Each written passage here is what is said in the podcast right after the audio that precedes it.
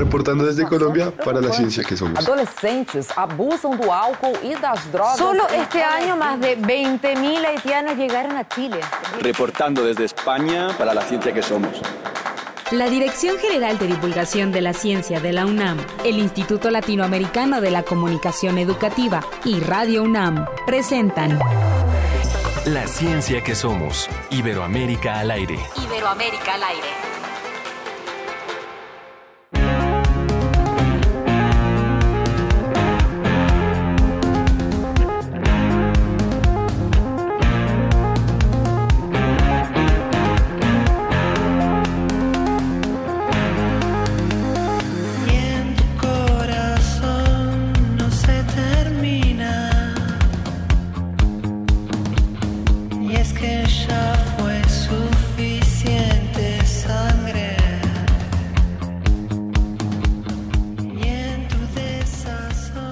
Buenos días. Empezamos la ciencia que somos de este viernes 10 de mayo.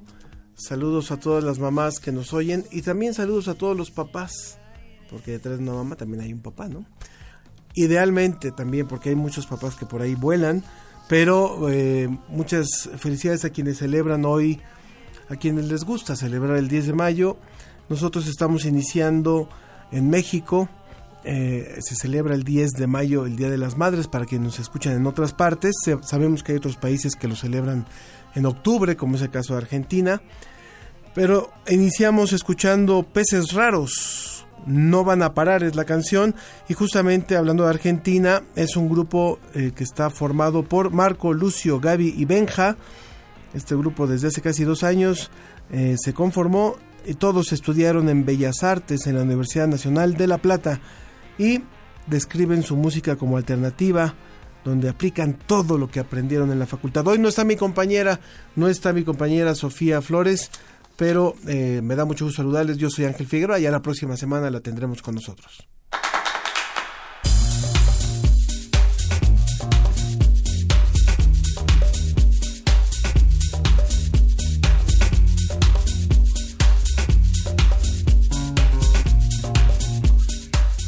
Les traeremos lo más relevante de la Agencia Iberoamericana para la Difusión de la Ciencia y la Tecnología, DICIT.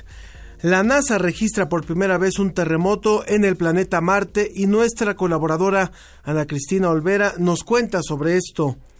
Ustedes han escuchado el término de perrijos. Hoy en Sobre la Mesa hablaremos con expertos sobre este tema. Desde Argentina también vamos a hablar con una investigadora mexicana sobre un detector de radiación solar para medir la contaminación. Y por supuesto, otro mes más y la revista Como ves tiene nuevo contenido. Su editora nos cuenta qué le ofrece hoy, qué le ofrece en mayo. Como ves, como siempre lo invitamos a que participe con nosotros. El programa de hoy, el programa de hoy es grabado, se lo quiero decir a usted, pero sí vamos a estar atentos de nuestras redes sociales porque eh, eh, nos interesa mucho su punto de vista y traemos temas que son ciertamente polémicos como este de los perrijos. Así que nos pueden escribir a través del Facebook a la ciencia que somos, a través del Twitter a arroba ciencia que somos y también a través del WhatsApp al 55 43 63 90 95 55 43 63 90 95 Reporte desde España. Agencia Iberoamericana para la Difusión de la Ciencia. Visit.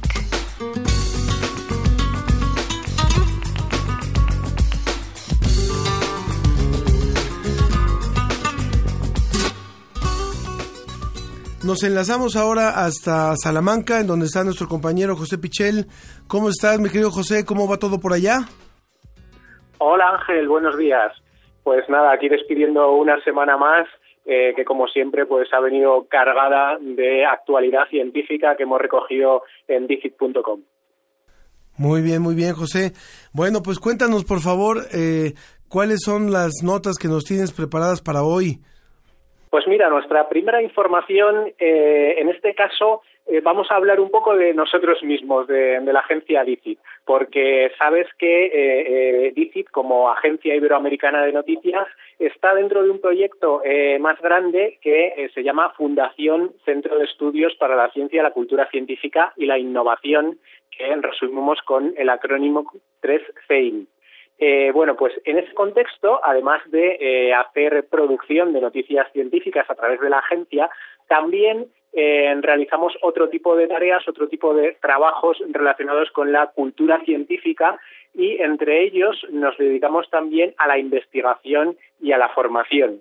Y en ese ámbito de investigación en torno a la divulgación de la ciencia tenemos una novedad y es que dos compañeras mías, Ana Victoria Pérez y Cristina González han publicado un estudio muy concreto sobre una noticia científica que tuvo mucho impacto en su momento. Eh, fue el año 2015 y en ese momento la Organización Mundial de la Salud, la OMS, eh, hizo público un informe en el que varios expertos alertaban sobre la probabilidad de que consumir carnes rojas y carnes procesadas eh, pudiera ser motivo de cáncer. Esto, como digo, causó un gran impacto en los medios de comunicación. Quizá no se supo interpretar eh, por parte del gran público, de los medios o incluso la propia OMS. Hay gente que critica cómo se eh, elaboró ese informe y cómo se, se expuso a la población. El caso es que, bueno, causó bastante revuelo porque lógicamente eh, las carnes rojas son un producto muy consumido por la población de todo el mundo y lo que nos venía a decir es que un consumo excesivo eh, aumenta los riesgos de cáncer, especialmente el cáncer colorectal. En torno a este tema, ¿qué es lo que hemos analizado en la Fundación 3 Pues hemos analizado el impacto que ha tenido en Internet a través de la respuesta del público. Con lo cual, eh, bueno, pues queremos indagar un poco cómo Internet se ha convertido en una plataforma que no solo permite emitir eh, por parte de nosotros los periodistas un mensaje a la población, que era lo más tradicional, sino que también la población interactúa, la población, eh, bueno, pues en este caso comenta las noticias y eso es un factor importante también de cómo se va configurando la cultura científica y eh, bueno la actualidad científica en general. Eh, lo que han analizado mis compañeras exactamente eh, son miles de comentarios aparecidos en torno a esta noticia en el principal medio de comunicación en Internet aquí en España, que es El País, el diario El País, que es una publicación histórica ya aquí en papel, bueno, pues tiene su versión digital, que es elpaís.com. Y han analizado cómo fueron los comentarios a esa noticia.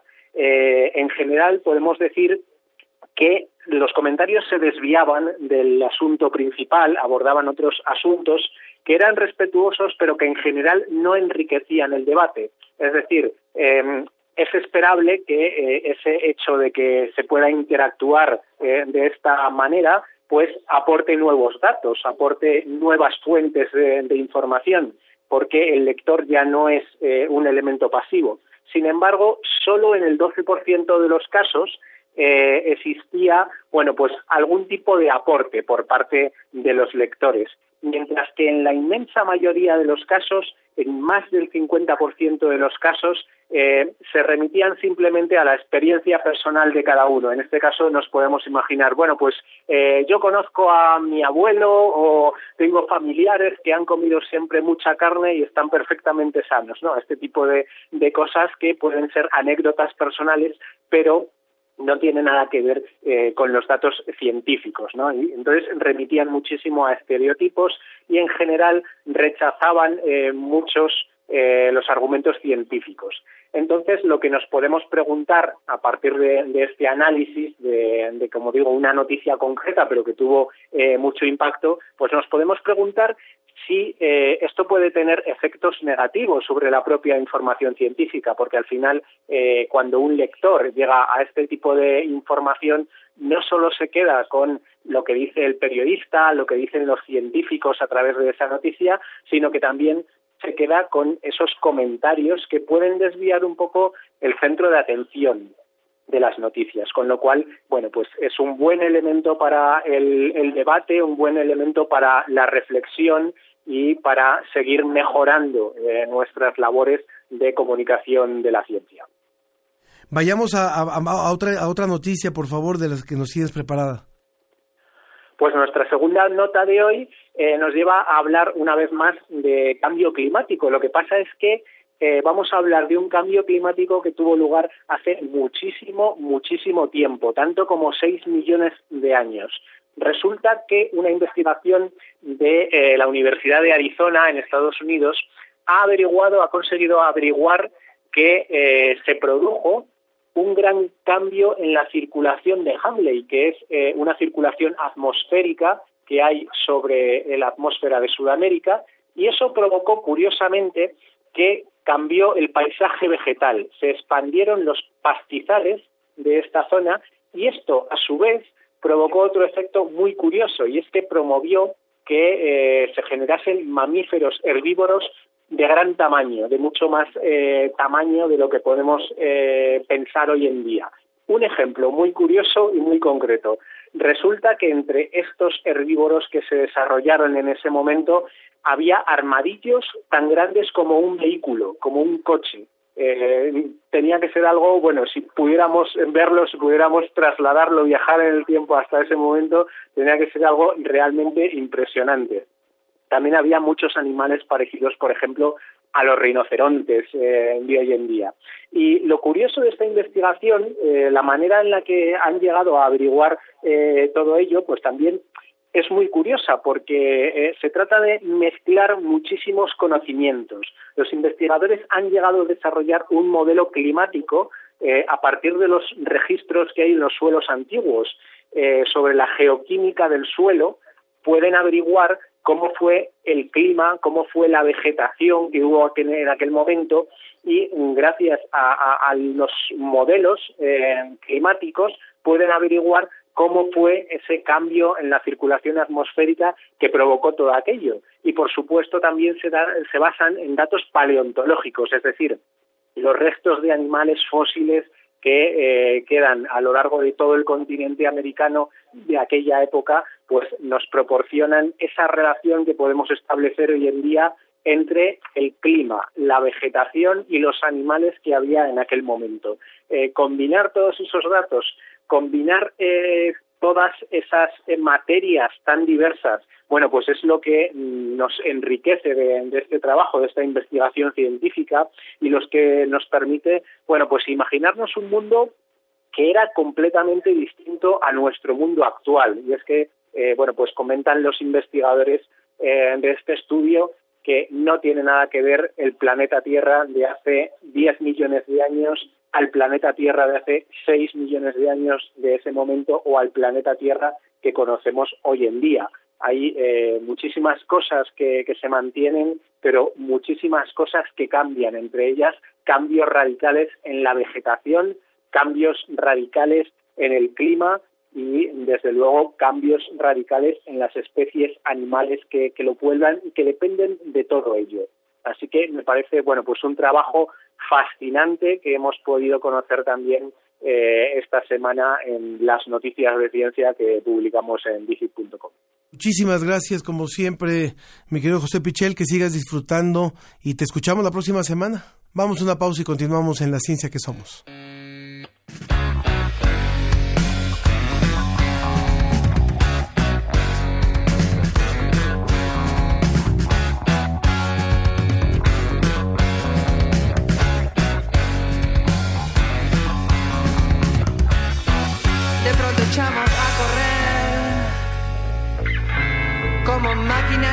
Soy tan vano, vamos a perder. ¿Y qué más se puede hacer?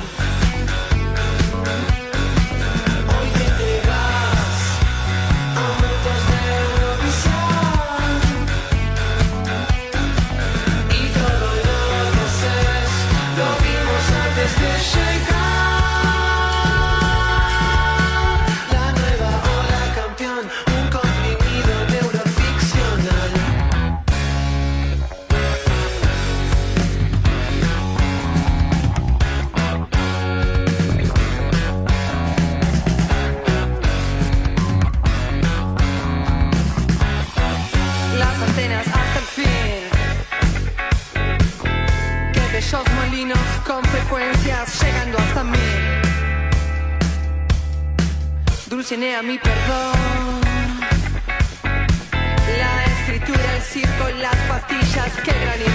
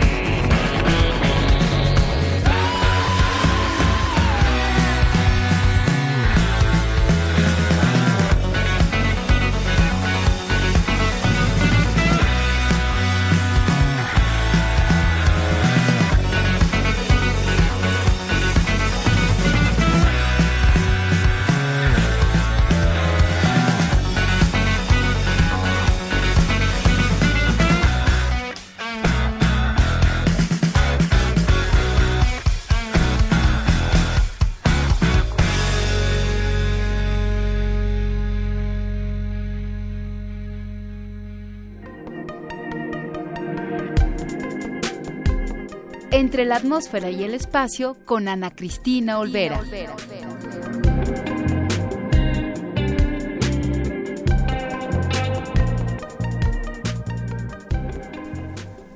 Ya está con nosotros vía telefónica nuestra colaboradora Ana Cristina Olvera, ella es comunicadora y periodista de ciencia, colabora también con la NASA en español y hoy pues nos tiene preparadas las, las nuevas del cielo. ¿Qué nos vas a contar hoy Ana Cristina? Buenos días.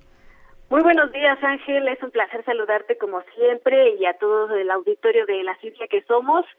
Y bueno, pues sí, quería platicarte de algo muy emocionante que sucedió en nuestro planeta vecino hace unos días y que tiene a toda la comunidad científica verdaderamente en júbilo, que, eh, que es que pues la sonda InSight, la sonda que llegó recientemente en el mes de noviembre a este planeta, Sí. pues acaba de detectar lo que parece ser el primer martemoto o terremoto marciano, que es pues su principal objetivo, el principal objetivo de esta misión, tratar de descubrir qué hay en el interior de Marte. Y bueno, esta esta esta señal, este movimiento se detectó el 6 de abril en el Sol 128 o el día marciano número 128 de la misión y pues tiene a todos muy emocionados porque digamos que ya fueron señales consistentes que pues empiezan a hablar de que existe una actividad sísmica interesante en este planeta. ¿Y ¿Cómo? Ajá. ¿Qué, ¿Qué es lo que hace pensar? Además, bueno, obviamente el detectar un terremoto eh, habla de que Marte no está no está estático, sino que como tú lo dices hay una actividad sísmica. Eh, ¿Hay una hipótesis de qué estaría generando esa actividad sísmica? Pues todavía se necesita analizar eh, muy minuciosamente la, la información que fue transmitida por esta sonda, sin embargo, pues pueden eh, ser varias, varias razones. Una podría ser un impacto de un meteorito que haya podido atravesar eh, pues por los materiales del subsuelo de, de Marte. Otra puede ser pues justamente lo que se intenta detectar, que es bueno con con el enfriamiento del planeta, eh, la, los diferentes componentes pues se van contrayendo y se va eh, almacenando energía hasta que de pronto se generan grietas, que es lo que normalmente provoca estos terremotos o movimientos sísmicos, sobre todo en cuerpos celestes donde no hay placas tectónicas como, como aquí en la Tierra y como es el caso de Marte. Entonces, eh, pueden ser esas dos y pues hay otra otra serie de hipótesis que pues poco a poco nos va a ir revelando este instrumento. Lo interesante es que pues ya analizando los las diferentes variables de las señales detectadas por InSight, de los movimientos detectados, pues se va a poder tener un poco más de información acerca de de qué está hecho, qué hay en digamos en debajo de las capas superficiales del, del planeta Marte. Este este movimiento todavía fue muy eh, muy pequeño, muy bajo para poder realmente hablar de las profundidades del planeta, pero sí es un, un es lo suficientemente contundente como para ya empezar a hablar de eh, pues sismología marciana de alguna forma. Es, es increíble, ¿no? Lo que, lo que incluso creo que ellos pudieron registrar hasta el sonido, ¿no? Más o menos cómo suena el, el, el terremoto, ¿no? Sí, lo que hicieron fue convertir pues las señales, las variables de señales que detecta el sismógrafo de InSight a sonidos para poder dar una idea muchísimo más gráfica, digamos, de eh, pues este fabuloso acontecimiento. No es que realmente sonara así, es digamos que una traducción a sonidos. Sin embargo, pues sí nos da una idea increíble de lo que de lo que está pudiendo lograr este pues eh, esta misión Insight que bueno además tiene varias otras funciones. Desafortunadamente también hace unos días otro de sus instrumentos eh, tuvo un pequeño contratiempo parece que se atoró a, a, a unos es una parte de Insight que está diseñada para taladrar digamos o introducirse hasta casi cinco metros de profundidad para medir la temperatura del planeta. Sin embargo a unos 18 eh, centímetros se atoró y dejó de funcionar. Entonces, bueno, aquí los científicos en la Tierra están tratando de reproducir las diferentes variables que podrían estar causando este este pues este contratiempo para poder sortearlo de alguna forma, pero de todas maneras es verdaderamente increíble que podamos por primera vez introducir un, un instrumento tan profundo en Marte, lo cual nos va a dar muchísima información. Y bueno, también carga consigo eh, una estación meteorológica que está eh, diseñada por, por España y, y pues que convierte a España en, un país que tiene dos estaciones meteorológicas en Marte. Ellos también diseñaron la estación meteorológica que está a bordo del Curiosity y también diseñaron la que llegará a Marte en el rover Mars 2020 eh, que eh, pues la NASA va a enviar próximamente, convirtiéndolo en el primer país que tendría tres estaciones meteorológicas en Marte.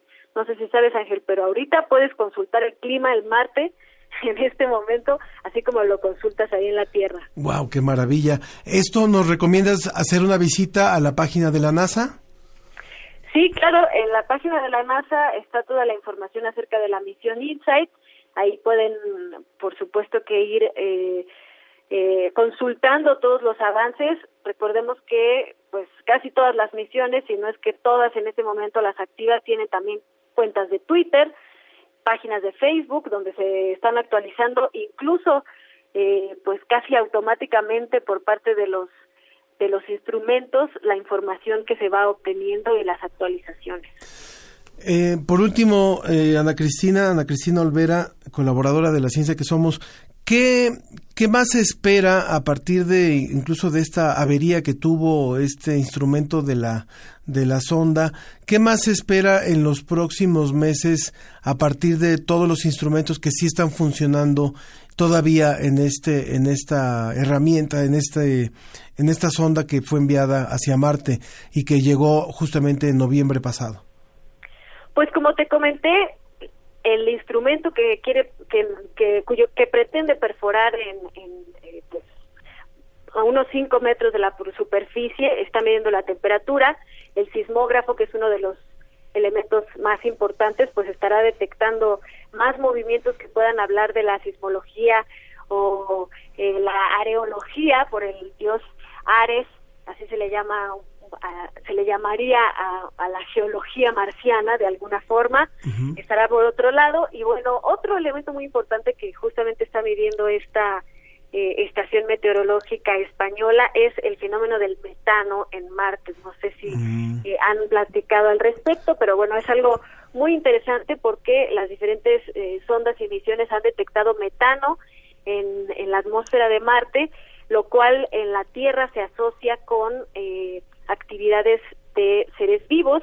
Sin embargo, también en los últimos días ha habido una discusión porque hubo un momento en que eh, de alguna forma eh, pues no desaparecieron pero no se no se detectaban los niveles que normalmente se detectan entonces los científicos están tratando de dilucidar de dónde viene esa detección de metano y qué es lo que significa si es que hay seres vivos o si vienen de otras reacciones químicas que se generan en la atmósfera y también en los elementos geológicos y actividad geológica de este planeta. Así que es muy interesante lo que lo que vamos a descubrir próximamente sobre Marte. Y bueno, esto además, pues sabiendo que el próximo año están planeadas por lo menos dos misiones de la NASA y de la Agencia Espacial Europea, el, el rover Mars 2020 eh, y eh, ExoMars, que pues por supuesto que complementarán a las misiones activas todavía eh, en este planeta y que nos van a dar información eh, que sin duda pues puede estar pavimentando el camino para las misiones tripuladas en, en un futuro. Uy, sería, sería espectacular. Ana Cristina, muchísimas gracias por tu reporte, por tenernos las nuevas del cielo y lo que, lo que ha ocurrido en días recientes allá en Marte, en donde se supo, se pudo registrar más bien por primera vez un sismo, un primer terremoto, pero que obviamente pues no es el primero, simplemente es desde que está esta sonda ya se pudo registrar y hasta se pudo medir de alguna manera, ¿no? Así es, esperaremos todavía al análisis mucho más minucioso de los datos para saber si realmente es el tipo de movimientos sísmicos que están buscando o si se debió a alguna variable del viento. Ellos obviamente lo han dado a conocer con bombo y platillo porque se cree que realmente es se trata de un movimiento como los que están buscando, sin embargo, eh, esperamos que puedan haber más pronto para que eh, finalmente empecemos a tener esta información acerca de la composición de Marte, que por supuesto pues nos hablará de los orígenes del sistema solar y de la misma Tierra. Claro que sí. Pues muchísimas gracias Ana Cristina Olvera, nuestra colaboradora sobre temas del cielo. Que estés muy bien. Muchas gracias Ángel, igualmente un fuerte abrazo y un saludo a todo el auditorio. Excelente fin de semana. Igualmente.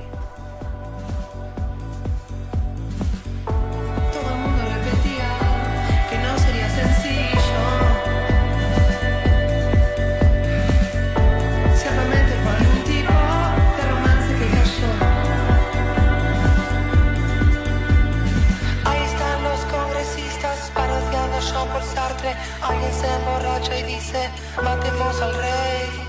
Contrataron publicistas que vestían de arlequines. La corona cayó al suelo, nadie supo qué. Vos estabas en el parque entre tantas maquinarias que aparentaban ardores,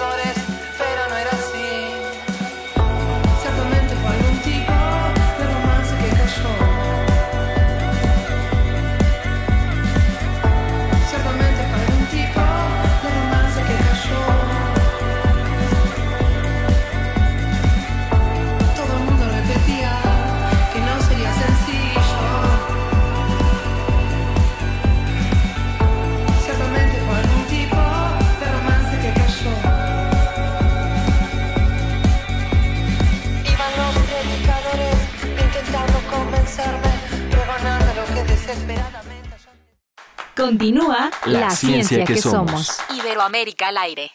Regresamos a La, La ciencia, ciencia que, que somos. somos. Iberoamérica al aire. Sobre la mesa.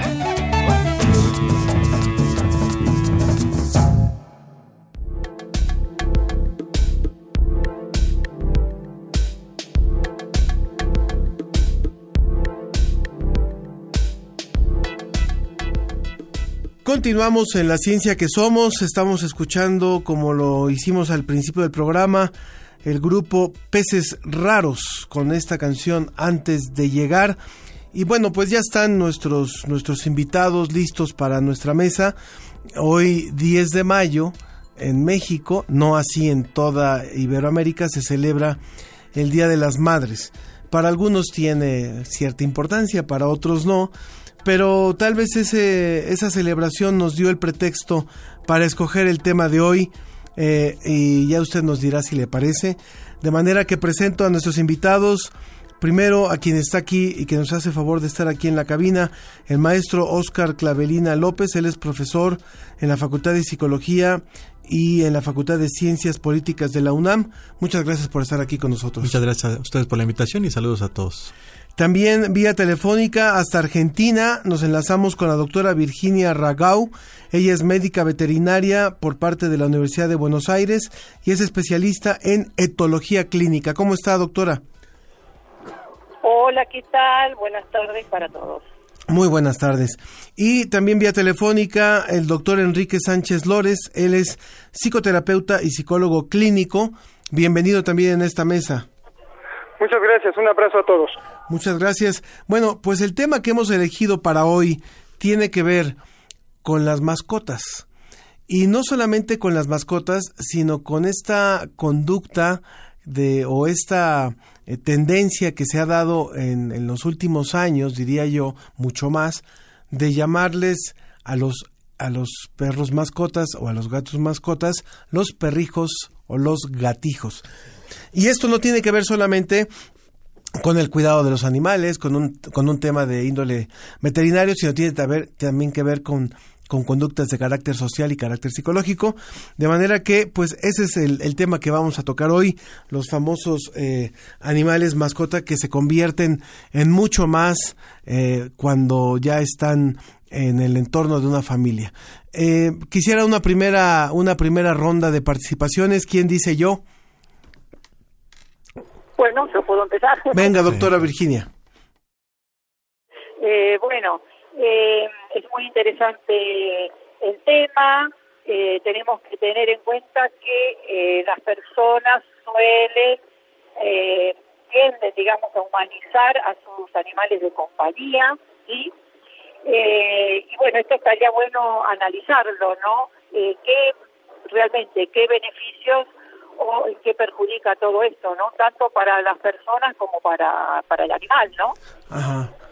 A eso es a lo que podríamos Sí. llamar esta conducta de los de la adopción de, de, de ac- de actitudes eh, humanas en los animales, podríamos decir.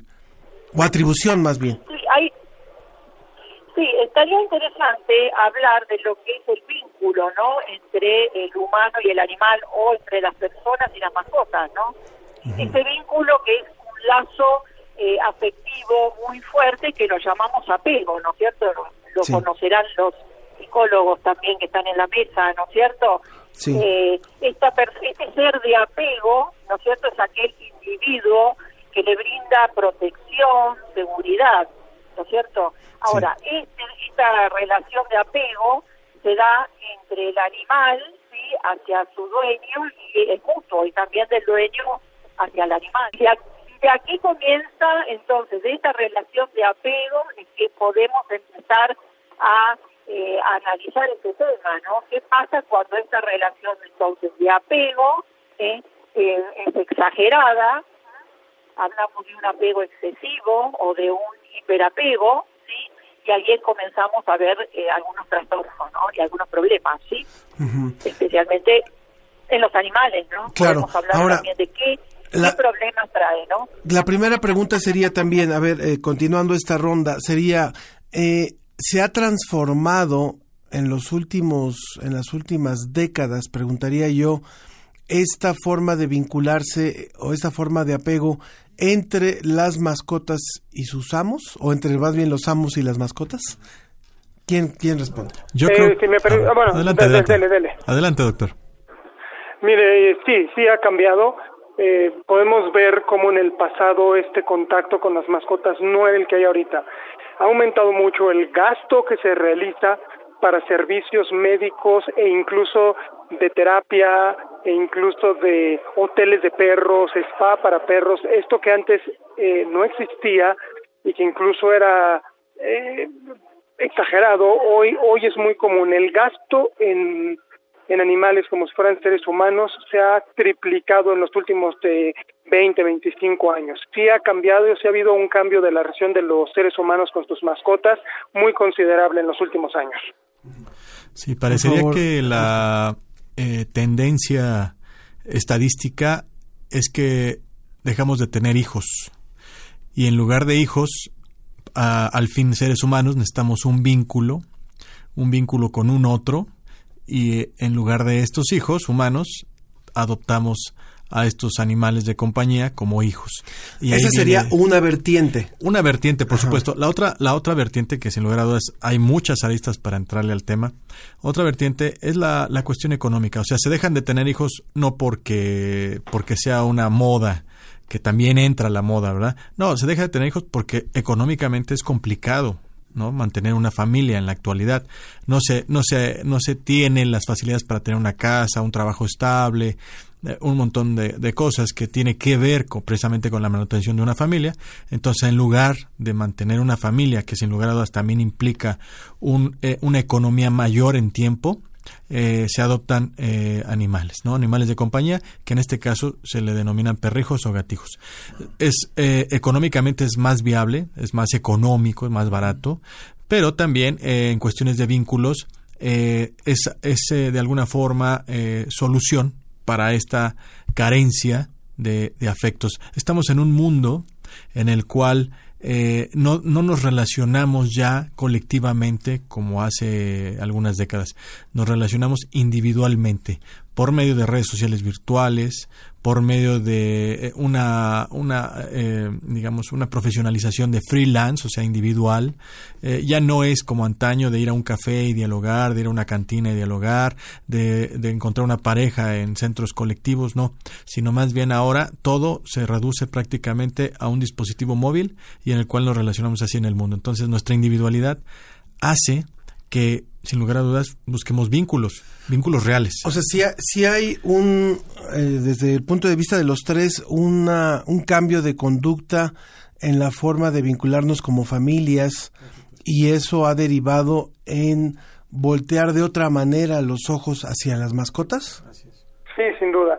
Eh, si me permite decir una cosa para apoyar lo que decía el maestro, también la forma de relacionarnos ha cambiado con el tiempo eh, los medios digitales han hecho todo más rápido, eh, el acceso a la información es más rápido, el acceso a estas aplicaciones para encontrar pareja, para encontrar amigos, etcétera, ha hecho todo eh, mucho más pronto. Entonces, eh, actualmente hay, hay una inclinación a que las cosas sean más fáciles y generar una relación con una mascota es más fácil que generar una relación con un ser humano eh, no me dejará mentir la, la doctora, el comportamiento de las mascotas es muy cariñoso y, y, no tiene todas estas aristas y estas dificultades de las relaciones con otro ser humano. El, el perro, por ejemplo, es leal, es cariñoso y está siempre ahí presente sin que haya necesariamente un esfuerzo del, del papá, entre comillas, del, de la mascota, como sí sucedería entre dos seres humanos, que es una relación muchísimo más compleja y que exige mucho más en todos los sentidos. A ver, eh, tal vez eh, quienes tienen mascotas, obviamente van a decir, no, yo no tengo esos problemas de, de relación con los demás y además yo tengo mi familia, porque también, o sea, pero eh, también la pregunta sería, ¿hay una moda? ¿Hay una moda de marketing? Donde a los perros ya no son solamente los que están en la compañía, sino que ya hay toda una gran cantidad de productos que son algunos incluso hasta eh, muy cuestionables como las carriolas. O sea, ya, ya se ha desarrollado todo un mercado que ha propiciado entre los cementerios, este, los clubes, la, la ropa, eh, los peinados, todo un mercado en torno a las mascotas? Por supuesto. La, maestro, maestro Oscar. Sí, por supuesto, la, la, el contexto social influye. O sea, podemos ver al ser humano individual, pero también en el colectivo. El contexto social y económico, por supuesto que influye en el sentido de que eh, hay un marketing, como bien lo mencionas, una propaganda, y el ser humano necesita ser parte de algo, ¿no? Independientemente de si decide tener hijos o no, que económicamente es muy complicado, las redes sociales y demás, también el ser humano necesita ser parte de algo, entonces se vincula no solamente con sus animales, con sus mascotas, como si fueran hijos, los humaniza, sino que también entra a ese grupo que es parecería muy selecto e incluso elitista de tener cierta raza de perros, cierta raza de gatos, ciertos productos que se les dan a los perros y a los gatos, o por el otro lado ciertas conductas como ahora de adopción, como ahora de cuidado, como ahora de, de protección. Entonces se entra a un grupo y en el cual el ser humano necesita formar parte de algo, es su sentimiento gregario, entonces se siente que es parte de y como al sentirse parte de, bueno, es parte de un colectivo. Claro. Y ahí se inserta claramente su necesidad de ser parte de. Hay casos de, de páginas de Facebook que, que están hechas para un para un animal también, ¿no? O y de Instagram también. Y de Instagram. Eh, doctora Virginia, usted hablaba al principio del programa, de esta, de esta sí. charla, de también las, los aspectos negativos que le pueden representar un animal en su desarrollo esta, este trato humanoide, podría yo decir? ¿Cuáles serían estas, estas posibles, Bueno. posibles consecuencias? Sí. Bien, bien. Entonces, hablábamos eh, en un comienzo de, de esta relación de apego que llamábamos, ¿no es cierto? Eh, esta relación de apego podemos decir que es, adoptamos un cachorrito que tiene dos meses de edad, que ha sufrido, digamos, un trauma, eh, que es la separación de, de su madre y de sus hermanos, ¿no? Entonces, ese cachorrito es adoptado, ¿no? Y establece una relación de apego con su dueño. Es algo esperable eso, eso es, es positivo, vamos a decir, y es beneficioso, ¿no es cierto? Sí. reemplazando a su madre. Ahora, ¿qué pasa? Eh, pasan los meses, ese cachorrito, eh, bueno, es, es muy mimado por, por su dueño, quizás duerme también en la cama con el dueño, está eh, a la UPA, como le decimos nosotros, todo el tiempo, ¿no es cierto? Y así van pasando los meses. Lo normal sería comenzar a hacer un desapego, que sería lo que haría la madre, digamos, del- de, este cachorrito. ¿Qué pasa cuando ese eso no ocurre? Ese apego sigue, eh, vamos a decir que se produce un apego excesivo, también nosotros le llamamos hiperapego, Hiperapego, ajá. hiperapego, ¿no? hiperapego o, o apego excesivo, ¿no es cierto? Sí. ¿Qué ocurre cuando ese cachorrito nosotros tenemos que empezar a dejarlo solo? ¿No es cierto? Porque tenemos que salir a trabajar o porque vamos de viaje, lo que sea. Comenzamos, ese animal empieza a angustiarse, realmente sufre por esa separación, ¿sí? ¿Mm? Y ahí comienza a tener signos de ansiedad, por ejemplo, con ladridos, eh, gemidos, destructividad dentro de la casa, eh, y eso es lo que nosotros le llamamos ansiedad por separación. ¿sí? Entonces, cuando no se ha hecho en forma correcta ese desapego que debe ocurrir en los primeros meses de vida, bueno, empezamos a tener, por ejemplo, este tipo de trastornos, ¿eh? de ansiedad o angustia, como se llama, por separación. Y, y por Eso otro sería, lado, por ejemplo, sí, y por otro lado también, doctora, doctora Virginia Ragau, eh, ¿qué pasa, po- por ejemplo, si hay un animal, un- una especie de perro, sobre todo con los perros ocurre, que lo que necesita es ejercitarse, lo que necesita es mojarse, eh, revolcarse en la tierra, caminar, y lo llevan en una Bien. carriola. Claro, claro. O sea, en toda esta eh, esta situación de, de, de hiperapego que decimos que hay, o esta relación, eh, de- vamos a decir, de, humanizar, ¿no? O sea, humanizar a la, a la mascota, ¿no? O sea, la mascota empieza a llenar como un vacío emocional, como decían muy bien recién eh, los psicólogos, ¿no es Sí. cierto? Eh, ahora, ¿qué pasa? ¿Le estamos realmente brindando al animal, estamos respetando su bienestar? ¿Estamos dando eh, realmente lo que lo que el animal necesita o lo estamos perjudicando? ¿No es Claro. cierto? Hay como una línea muy delgada, ¿no es cierto? Sí. Entre lo que es el bienestar del animal, lo que nosotros le debemos brindar o ya el maltrato, ¿no es cierto? Sí. Yo le preguntaría, aprovechando... Exageradas. Sí. Aprovechando que está en esta mesa eh, también el doctor Enrique Sánchez, que es psicoterapeuta y psicólogo clínico, es, eh, según algunos investigadores, por ejemplo, de la Facultad de Medicina, han dicho que esto de tener perrijos o, o manejarse con este hiperapego del que usted está hablando, podría ser señal de trastornos mentales, pero de los amos. ¿Qué tendría que decir al respecto? Sé que, sé que algunos del público no, van a estar muy de acuerdo, pero me interesa también su opinión.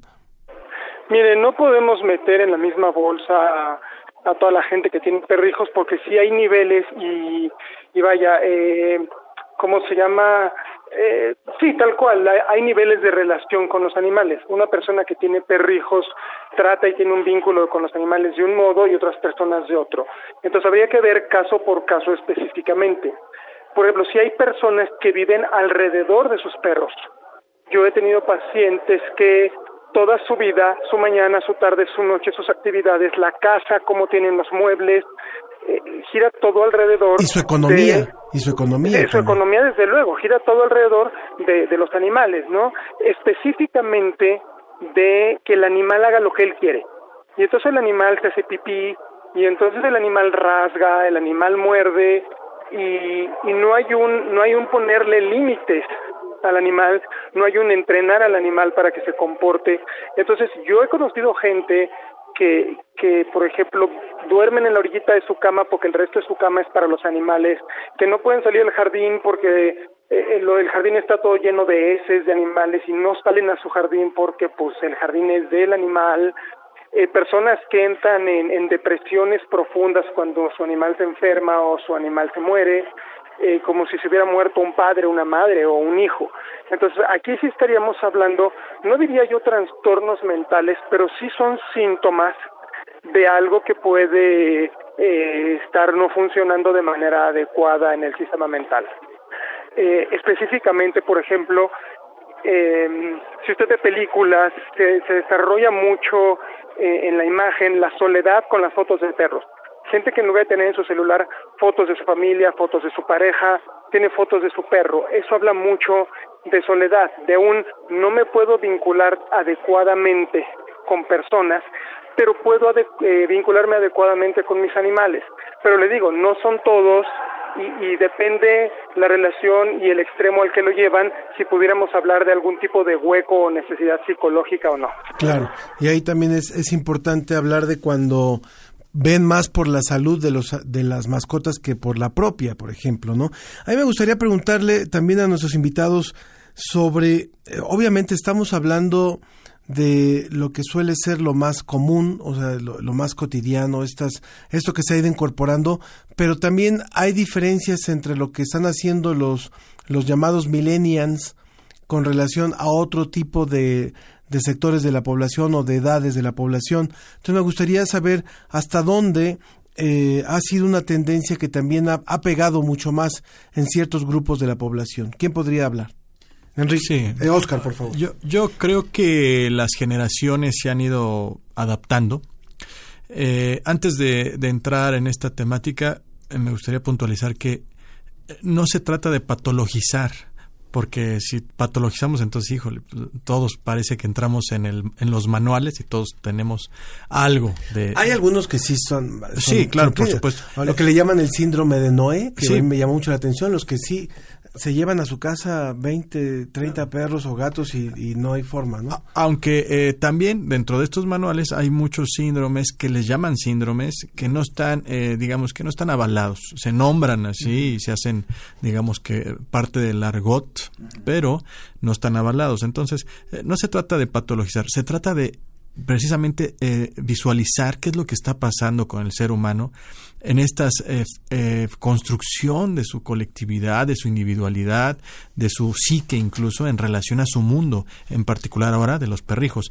¿Qué pasa con estas nuevas generaciones? Si uno ve a los niños de antaño, digamos que de los 40, bueno, posguerra sobre todo, hasta ciertos grados de los 90, se tenían cachorros y crecía el niño con su cachorro. Era prudente porque se le enseñaba al niño a cuidarlo, o sea, hacerse responsable de una vida. ¿No? ¿Y qué sucedía con los, eh, digamos, con las personas ya adultas mayores que sus hijos viajaban, bueno, emigraban pues del, del seno materno, adquirían una mascota porque había un hueco, un vacío. ¿no? Ahora eso se está prolongando no solamente de la infancia a la juventud, sino que se está recorriendo ahora, parecería que somos eh, personas ya ancianas desde antes porque tenemos un hueco, un vacío. Estas nuevas generaciones, sin lugar a dudas, lo retoman, pero lo retoman porque, sin lugar a dudas, vemos que carecen de estos procesos de vinculación social, se dificulta. Se dificulta porque ya nacen prácticamente en un mundo tecnologizado, en el cual parecería que es más fácil escribir que hablar. Entonces, si cuesta trabajo comunicarse por medio de nuestro lenguaje y obviamente de nuestro idioma, que es muy rico en muchas palabras, y cuesta mucho trabajo, bueno, es más fácil comunicarse con un animalito, con un perrito que entiende ciertas instrucciones, o con un gato que dice, bueno, el gato es libre, nada más con que lo apapache ya es más que suficiente. Es más fácil comunicarse con estos animales que, sin lugar a dudas, con un ser humano que implica una suerte de palabras sí. y un montón de acciones. De encuentros y desencuentros. Por supuesto, eso es, eso es complicado para las nuevas generaciones. Eh, es sumamente complicado porque ya la, la relación eh, personal que no sea intermediaria por intermediaria con por un dispositivo móvil se complejiza. Entonces, sin lugar a dudas, es más viable vincularse con un animalito. Eh, doctor Enrique, en, Dígame. adelante. No, eh, sí, porque quisiera agregar a esto que dice el maestro también, eh, que no podemos dejar de, de, considerar la influencia de los medios de comunicación.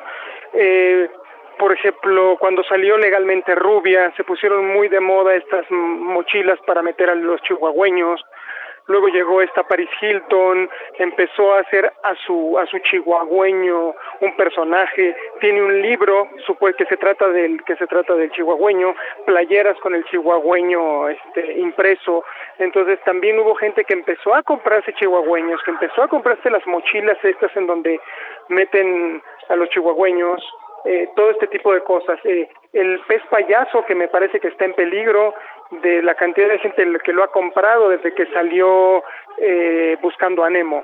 Entonces también no podemos dejar de, de lado la influencia que los medios masivos tienen en las nuevas generaciones respecto a sus relaciones con los animales.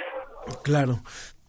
Eh, ¿Cuál sería como la, la, la, pregunta que yo les haría a nuestros invitados ahora en la mesa, al maestro Oscar Clavelina López, a la doctora Virginia Ragao y al doctor Enrique Sánchez Lores, es, eh, ya hablamos de una situación que se está dando, de una tendencia, de repente moda, de repente la influencia de los medios de comunicación, de los personajes públicos, del, del impacto que esto puede tener también en, en la misma salud de las, de las personas, que conviven de forma mucho más cercana a los animales, los besan, los lamen y demás, o de los mismos animales.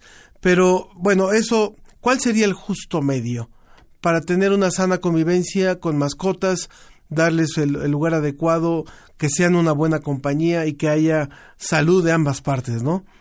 Eh, ¿quién, ¿Quién responde? ¿Doctora Virginia? Bueno, bueno, cómo no. Bueno, eh, tenemos que tener en cuenta el bienestar del animal. Para esto, bueno, lo básico, que es la atención sanitaria, por supuesto, su comida, su agua, su lugar de descanso, ¿eh? en un lugar adecuado, respetar su comportamiento normal a través del juego, eh, respetar su comportamiento normal, su juego, sus paseos, ¿sí? Y también todo lo que tiene que ver con la educación del animal, ¿no es cierto? Ajá. Entender el comportamiento normal del animal, ¿sí? Y que la comunicación del dueño con el animal sea clara, sea previsible. Ajá. Si no, de otra manera, vamos a tener eh, problemas también de comportamiento, ¿sí? Y entender que muchas de estas conductas eh, que tienen que ver con esto de humanizar a la, al animal, como vemos, como mencionábamos recién, de vestirlo como una persona, de festejarle el cumpleaños, de todas esas cosas que vemos, ¿no? De, de, de las redes, de sacarle fotos, de publicar fotos, etcétera, etcétera. Tenemos que, he, he visto casos, por ejemplo, de que le pintan el pelo también, por ejemplo. Sí. Pues todos esos, eh, todo ese, incluso el no ponerle reglas claras dentro de la casa, ¿no? No realizar una educación adecuada. Todo esto eh, genera ansiedad en el animal. Entonces, todo esto es una forma de maltrato también para el animal, ¿sí? O sea, no solamente puede ser perjudicial para, para las personas, en general, eh, eh, generar esta, esta comunicación tan de tanto apego, de hiperapego, como decimos, sino también que puede ser perjudicial para el animal, ¿no? Es una forma de maltrato, ¿no? Sí, encontrábamos algo de información que decía que que si, si Aristóteles pudiera venir a darnos su opinión, nos diría que con esta situación que está, que está ocurriendo, estamos violentando la esencia del animal, el logos del animal y tal vez hasta nuestra propia esencia, ¿no? Eh, ¿Qué pensaría usted también, doctor Enrique Sánchez? Mire, yo estoy de acuerdo con la doctora. Creo que el punto medio es justamente dejar que el animal sea un animal. No desplazar necesidades que tenemos hacia otros seres humanos o hacia hijos específicamente al animal porque no es eso. Es no hay que vestir a la mascota de algo que no es y que no le corresponde, porque como bien dice usted, como bien dice la doctora y como bien dice el maestro, eso no nada más le daña a la persona, le daña al perro. Gente que carga al perro como bebé, gente que cuida al, al, al perro como con cuidados excesivos que no necesita un animal, incluso su alimentación y tal, esto le hace daño a la persona, le hace daño al perro. Entonces, el punto medio es date cuenta que un niño es un niño, un ser humano, un ser humano y un perro es un perro. Y no por eso lo vas a amar menos, no por eso no vas a poderte vincular de forma afectiva y emocional con él. Simplemente vincúlate de forma afectiva y emocional con la mascota como lo que la mascota es, no como lo que la mascota no es. Claro, claro. Eh, por favor, eh, Oscar. Sí, eh, me parece que abonando a, las intervenciones de los doctores, eh, el punto medio es respetar precisamente nuestra humanidad y la animalidad. ¿Cuál es el respeto poniéndonos límites? Porque los límites, sin lugar a dudas, son el principio de una convivencia respetuosa.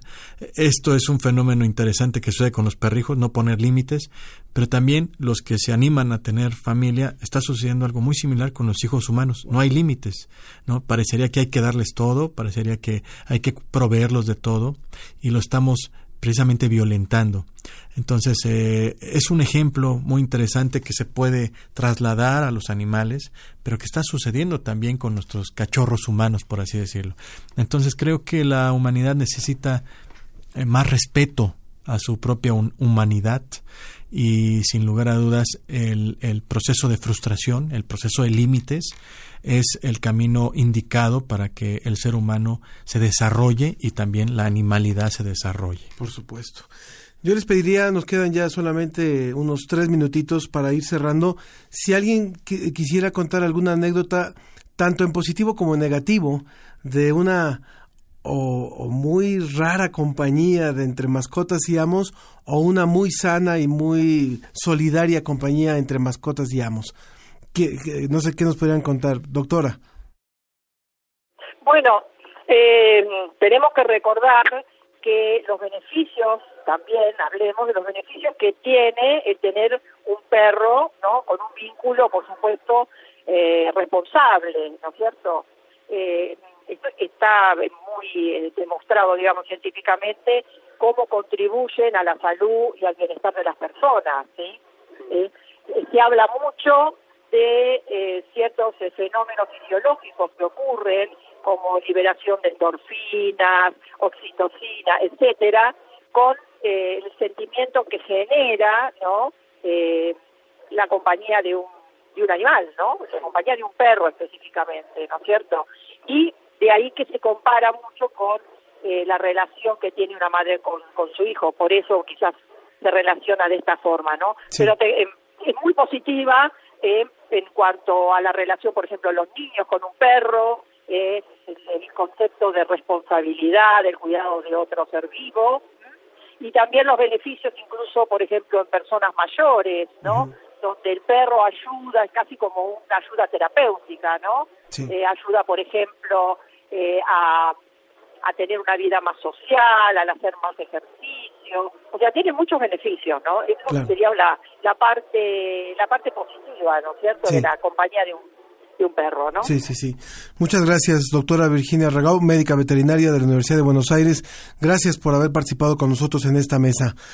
Su mensaje final, doctor Enrique Sánchez. ¿eh? Muchas gracias, doctora. Mire, para mí es muy importante también eh, no, no satanizar a los medios digitales. Hemos estado hablando, mi colega y yo, de cómo han dificultado la comunicación entre las personas y tal, pero también es una fuente de información riquísima que, que nosotros no teníamos para también para aprender a cuidar a los perros. Hay videos, hay manuales, hay páginas de internet, hay teléfonos de profesionales, hay correos electrónicos, datos de profesionales que nos pueden ayudar a ponerle límites a, a las mascotas, a saber cómo tratarlos, a saber cómo comportarnos con ellos y tratarlos de forma que nos haga bien a nosotros y nos haga bien a ellos. Eh, también tenemos toda una un caudal de información enorme para, para informarnos más respecto a este sentido. Muchas gracias. Gracias por su comentario, doctor Enrique Sánchez Lórez, psicólogo clínico, psicoterapeuta y psicólogo clínico. Muchas gracias por participar con nosotros. Le agradezco un gusto compartir la mesa. Muchas gracias. Oscar. Eh, me parece que algo que muy positivo de las mascotas, sea cual sea la mascota, es precisamente el proceso de empatía que el ser humano debe no como un deber ser, sino que es prudente, es sano desarrollar y que en las nuevas generaciones y en este mundo tan violento en el que vivimos hay carencia. este proceso de empatía me parece que es el, el que hay que rescatar de estas relaciones, porque sin lugar a dudas el poder comunicarse con un animalito que tiene eh, un lenguaje distinto y comprenderlo, desarrolla la empatía. Eso es algo que yo rescato mucho, sobre todo de las mascotas. No importa que es si perro, gato, ave, etcétera, es, crear esa empatía. Eh, lo negativo es precisamente dejarse llevar por el bluff, dejarse llevar por las modas, dejarse llevar por eh, grupos eh, sociales pasajeros. Eh, eso es lo negativo porque no estamos hablando de insertarnos en un grupo social ya, sino estamos hablando de una vida, de un, de un animal, que en muchas ocasiones el bluff y todo este marketing ha llevado precisamente a la extinción. Tener una serpiente en casa que francamente no tiene el contexto, o tener un felino que eh, apela a una selva, ¿no? un tigre, por ejemplo, o tener este un cánido tipo lobo, eh, está llevando precisamente a que este marketing, este, este capitalismo salvaje, eh, esté acabando con nuestra naturaleza. Entonces son dos polos que uno rescato, la empatía, y por el otro lado el consumismo que nos lleva precisamente a aniquilar a todo ser vivo. Por supuesto. Muchas gracias, muchas gracias, maestro Oscar Clavelina López, profesor de la Facultad de Psicología y de Ciencias Políticas de nuestra UNAM. Gracias también por haber participado con nosotros. Muchas gracias a todos, un saludo. Vamos a una pausa, eh, seguimos escuchando a Peces Raros con parte de un mal sueño y volvemos en la ciencia que somos. No se vaya.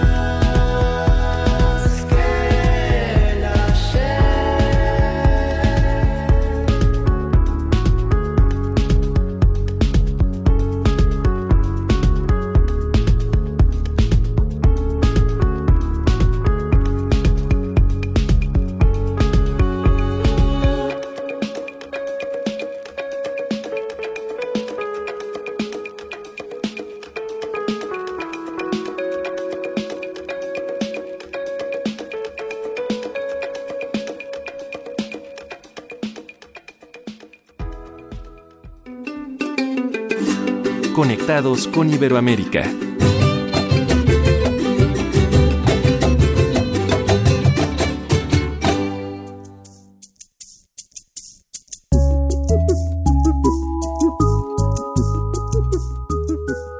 Continuamos en la ciencia que somos, seguíamos escuchando peces raros con parte de un mal sueño, pero ya nos enlazamos ahora hasta Argentina nuevamente donde está la doctora Adriana Ipiña Hernández. Ella es eh, investigadora del CONACIT, es ni uno del CONACIT, y, y, actualmente es investigadora en el Instituto de Física Rosario del CONICET, que es el Consejo Nacional de Investigaciones Científicas y Técnicas de Argentina, es como el CONACIT argentino. ¿Qué tal, doctora? ¿Cómo está? Buenas tardes. Hola, ¿qué tal, Ángel? Un saludo a ti y a todos tus este, radioescuchas. Muchas gracias. Pues hace poquito, hace poquito nos, eh, usted se volvió noticia acá en México, ¿verdad? Porque eh, fue parte de este equipo que diseñó un, espectrómetro que va a permitir medir con precisión los rayos ultravioleta emitidos por la radiación solar. Para, para, determinar la concentración de gases contaminantes en la Ciudad de México. Cuéntenos, por favor, en qué consiste este, este espectrómetro, esta herramienta, y cuál fue su participación. Ah, pues muy bien, Ángel. Bueno, mira, te cuento más o menos en qué consiste este, este equipo. Nosotros el grupo donde yo trabajé en ciencias de la atmósfera tienen ya bastantes años estudiando este tema de la radiación solar para derivar gases contaminantes. Estudian eh, principalmente la parte visible, ultravioleta y un cachito del infrarrojo. Entonces, eh, cuando yo me incorporo a este proyecto para elaborar un espectroradiómetro para medir a través de la radiación solar poder derivar gases contaminantes. ¿sí? Sí. Este eh, instrumento este está, estaba pensado un poco también por el lado de que siempre a la gente que nos dedicamos a esta parte de, eh, de la investigación en radiación solar siempre se nos complica el, todo el tema que tenga que ver con instrumentación. Hay una dependencia tremenda en, entre los países eh, en vías de desarrollo como México, donde eh, siempre tenemos una una o digamos dependemos de la, del, del desarrollo tecnológico de países, por ejemplo Estados Unidos o de la Unión Europea. Entonces siempre pensando en, en eso, en tratar de tener esa soberanía tecnológica, dijimos bueno que probar un poquito esta cuestión de este hacer un diseño en casa, hecho en la UNAM. Entonces a partir de eso este se compraron algunas cuando yo llegué al, al grupo de investigación con el que colaboré por supuesto ya tenían alguna tenían una estructura formada en cuanto al a la parte óptica tenían algunas piezas ya compradas y otras se fueron adquiriendo en, en, en el tiempo no en el que estuve yo haciendo ahí mi estancia a partir de la elaboración de esa de ese instrumento se empezaron a hacer algunas pruebas y se empezaron a a comparar con otros instrumentos de fabricación comercial que ya también habían adquirido ellos en el en el pasado. También nos sirvió mucho una referencia que yo había un equipo, un espectroradiómetro comercial que yo había llevado de Argentina, solo era del parte del grupo donde yo había estado trabajando previamente y con ese empezamos a hacer comparaciones para ver qué tan cerca o lejos andábamos de la realidad, ¿no? Un instrumento que ya había sido probado y de esa manera nosotros empezamos a medir eh, espectros del Sol. En el Centro de Ciencias de la Atmósfera ya tienen una, eh, una estructura bastante, digamos, consolidada en cuanto a que tienen un rastreador solar, tienen una cúpula que va siguiendo el, al, al Sol. A partir de eso eh, toman espectros y los va procesando ya un sistema que está automatizado. Entonces, aprovechando ese esquema, nosotros eh, lo que hicimos fue añadir este, este instrumento para eh, continuar este análisis. Más o menos en eso consiste. Bien. ¿Por qué es que a partir de, esta medición de la radiación solar se va a poder determinar el tema de la concentración de gases en, eh, contaminantes en la atmósfera de la ciudad? Ok, bueno. Esto funciona a raíz de un principio muy básico hay eh, ecuaciones, software que ya ha sido, han sido probados y testeados en, en, el grupo de investigación con el cual trabajé, que tienen colaboraciones con diferentes universidades en el exterior también. Entonces lo que se hace es básicamente eh, se tienen espectros del Sol de referencia extraterrestres, es decir, fuera de la atmósfera. Estos espectros se utilizan como base para eh, compararlos con un espectro solar medido en tierra, es decir, a nivel superficie. En este caso sería un espectro solar medido en el Centro de Ciencias de la Atmósfera. Entonces esos dos espectros solares a través de un, de un software, eh, digamos, se hace esa comparación, se hace varias eh, estimaciones y por la diferencia de, absor de absorbancia que hay entre entre uno y otro, es decir, los gases que absorben en ese rango son eh, son detectados o calculados la concentración que hay en medio. Eso es en rasgos generales, ¿no? Es como funciona este principio de a partir de, de mediciones del espectro solar en tierra, en superficie, se puede derivar estos gases contaminantes o gases de interferencia ¿no? que hay en la atmósfera. Se calcula una concentración. Además del Centro de Ciencias de la Atmósfera de la UNAM, ¿qué otras entidades, qué otras instituciones están participando en este proyecto? Sí, eh, en esta, eh, digamos, hay, hay eh, diferentes colaboraciones. Bueno, estoy yo por este lado, que estoy en Argentina, no hice una estancia ahí, ahora estoy acá de este lado. Están un par de institutos de Alemania, de Estados Unidos también. Eh, el financiamiento del equipo propiamente se hizo con recursos de, de la UNAM y de CONACYT. Con esos recursos se fueron comprando las piezas. Pero eh, principalmente eso es en cuanto al económico, pero lo, el análisis de datos participan gente de varios este, institutos. Sí. ¿Cuál sería, cuál sería la, la, la, aportación que hace este nuevo espectrómetro con relación a otros elementos que, a otras herramientas que existen para medir estos rayos ultravioleta y, y la radiación solar? ¿Cuál sería la, la aportación que hace? Bueno, en lo interesante de haber construido un instrumento en casa no solamente tiene que ver con esa independencia tecnológica que les comentaba, porque además está siendo está siendo comparado con otros instrumentos de eh, de, redes mundiales. Ahora estamos eh, también comparando esos datos con, con otro instrumento que fue recientemente instalado ahí en el en el Centro de Ciencia de la Atmósfera de la UNAM, eh, uno que pertenece a la red Pandonia, que son unas redes de, de instrumentos también de espectroradiómetros que se eh, fabrican y están puestos en diversos lugares del mundo y son básicamente espectroradiómetros que hacen funcionan bajo el mismo principio que el espectroradiómetro que está instalado ahí en en, en el ciencia de la atmósfera. Entonces, ¿cuál sería la aportación?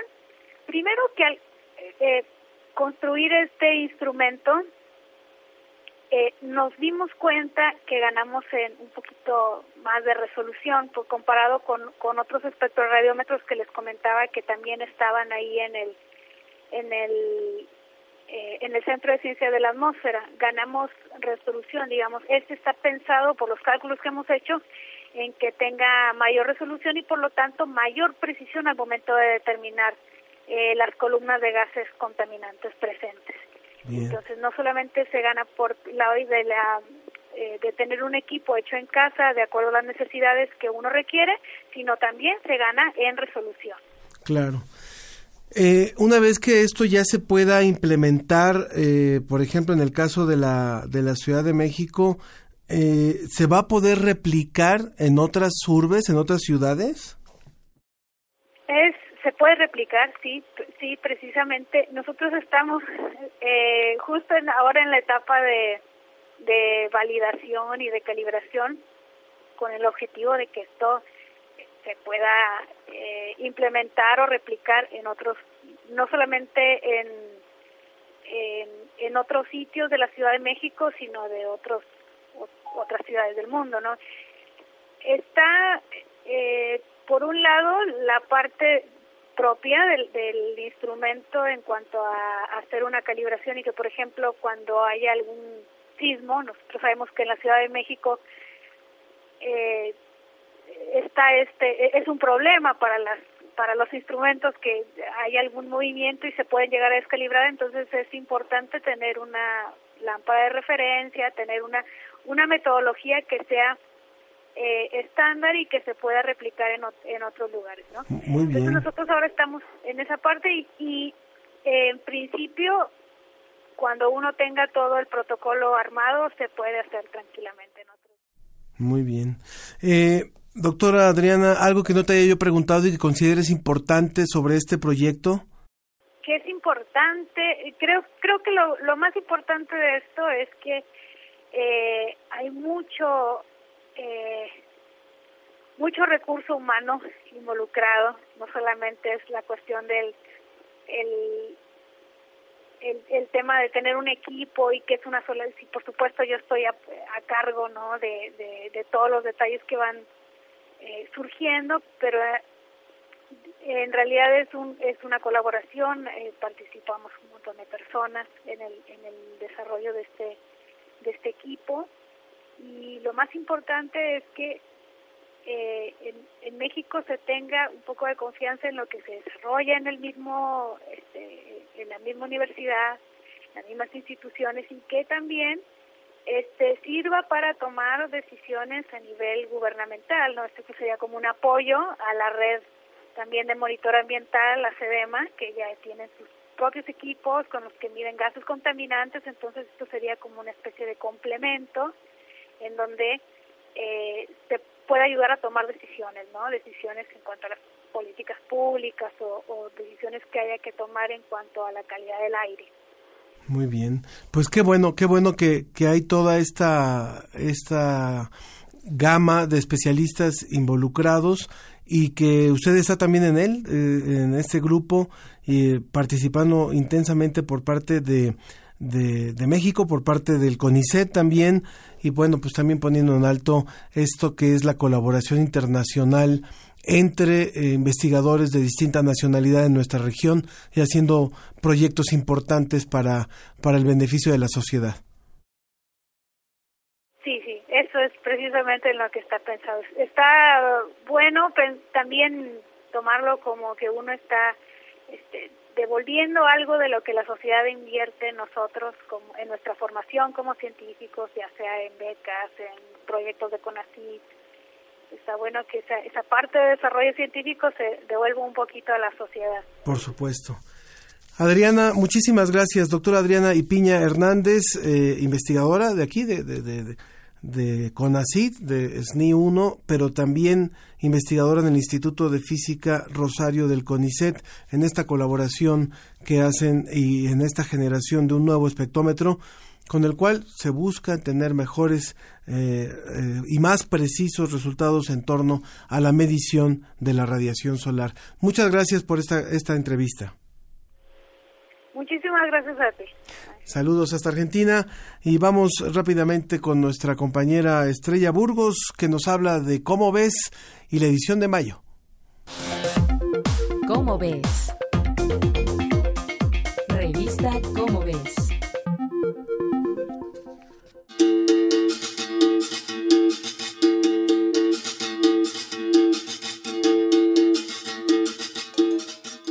Continuamos en la ciencia que somos y me da mucho gusto presentar a Estrella Burgos, que es editora de la revista Como ves.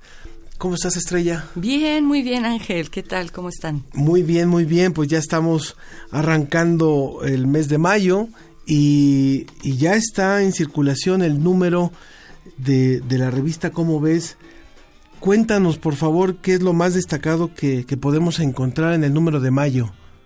Bueno, desde luego lo primero es lo que viene en portada, que esta vez son dos artículos del mismo tema, porque es un tema que, pues que ha generado mucho interés, pero también mucha inquietud, y es el tema de la edición genética en humanos.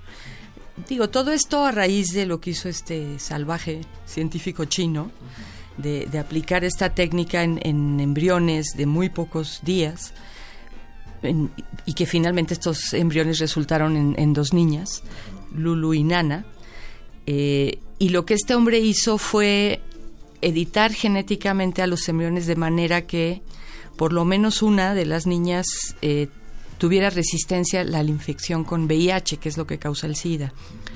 El asunto es que esto es completamente falto de ética, eh, de ninguna manera se puede experimentar así y además dijo que ahí viene otro bebé en camino y vamos a tardar muchos años en saber las consecuencias de, de este problema.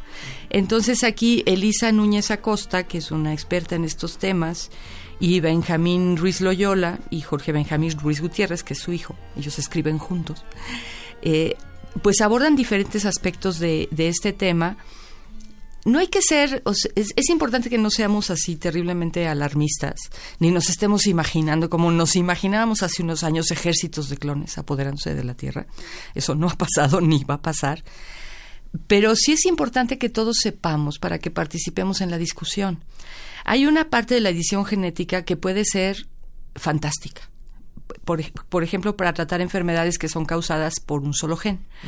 La enfermedad de Huntington, por ejemplo, que es una enfermedad terrible, está en ese caso. Entonces, en principio, tú podrías, eh, pues ya, quitarle a la gente la posibilidad de, tener esa enfermedad. Eh, ya hay casos, y algunos se refieren en estos artículos, por ejemplo, una, una pequeñita, una bebé que tuvo una leucemia y le con esta técnica eh, la niña se salvó de morir porque ya estaba condenada pero no solamente se aplica en, o se va a aplicar médicamente a las personas, sino que tiene muchas aplicaciones en plantas, en animales, pues incluso para proteger la biodiversidad.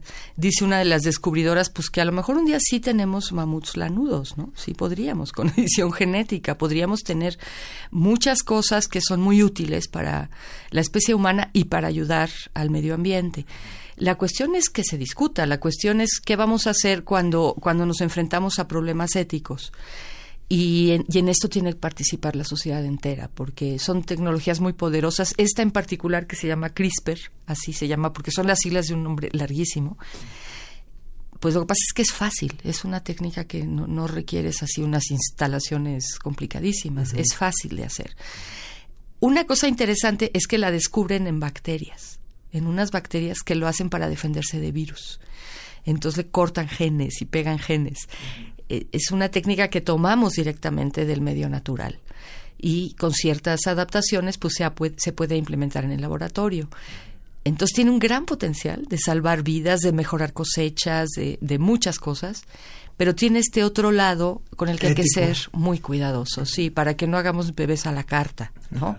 O bebés que a lo mejor un día van a tener alguna complicación que no se anticipó.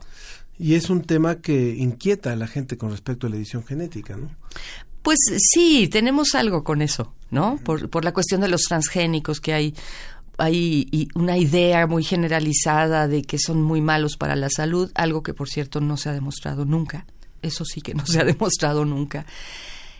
Pero hay todo un movimiento en contra de los transgénicos y entonces ya todo lo que sea genético, incluso además lo asocian mucho con la idea del Frankenstein, ¿no? Hablan hasta de las Frankenfoods, ¿no? Los alimentos Frankenstein. Todo eso es extraordinariamente exagerado. Lo que tenemos que ver estas tecnologías, cómo nos ayudan no solo a nosotros, sino a los ecosistemas de los cuales dependemos. ¿Qué más tenemos en la revista de mayo, en la edición de mayo de cómo ves? Pues mira, tenemos un artículo de Sidney Perkovitz, que es un colaborador que está en, en, Atlanta, en Georgia, que es sobre microgravedad para vivir mejor y él aborda un caso muy interesante que, que además apareció muy recientemente en la revista Science. ¿Qué nos pasa en la microgravedad? O sea, cuando uno está en una nave espacial que orbita la Tierra, no estás en gravedad cero. Te estás moviendo a gran velocidad y es como si continuamente fueras, estuvieras cayendo, pero nunca te caes. Eso es la microgravedad. Tienes todavía una atadura a la gravedad. Y resulta que son ambientes donde se ha podido, por ejemplo, eh, cultivar células eh, madre y se cultivan mejor que aquí en la gravedad terrestre. Y hay un experimento en marcha de unos gemelos un, astronauta gemelo se queda en Tierra y el otro anda en la Estación Espacial Internacional y lo han estudiado médicamente, han encontrado, por ejemplo, en ciertas células un alargamiento de los telómeros, que son las puntitas de los cromosomas donde guardamos la información genética.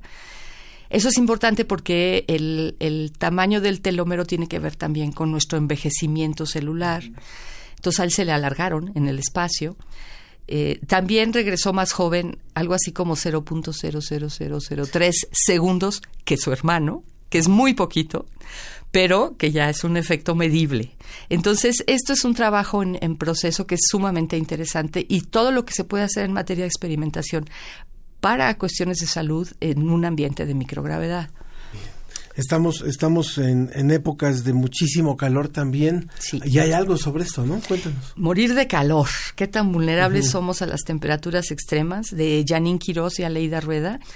Eh, bueno, les pedimos este artículo porque con el cambio climático nuestra temporada de calor va a ser cada vez más caliente. Las temperaturas van a ser cada vez más altas, como lo ha notado todo el mundo en los últimos días. Se están todo el tiempo rompiendo récords de altas temperaturas. Y la cuestión es que nos tenemos que cuidar.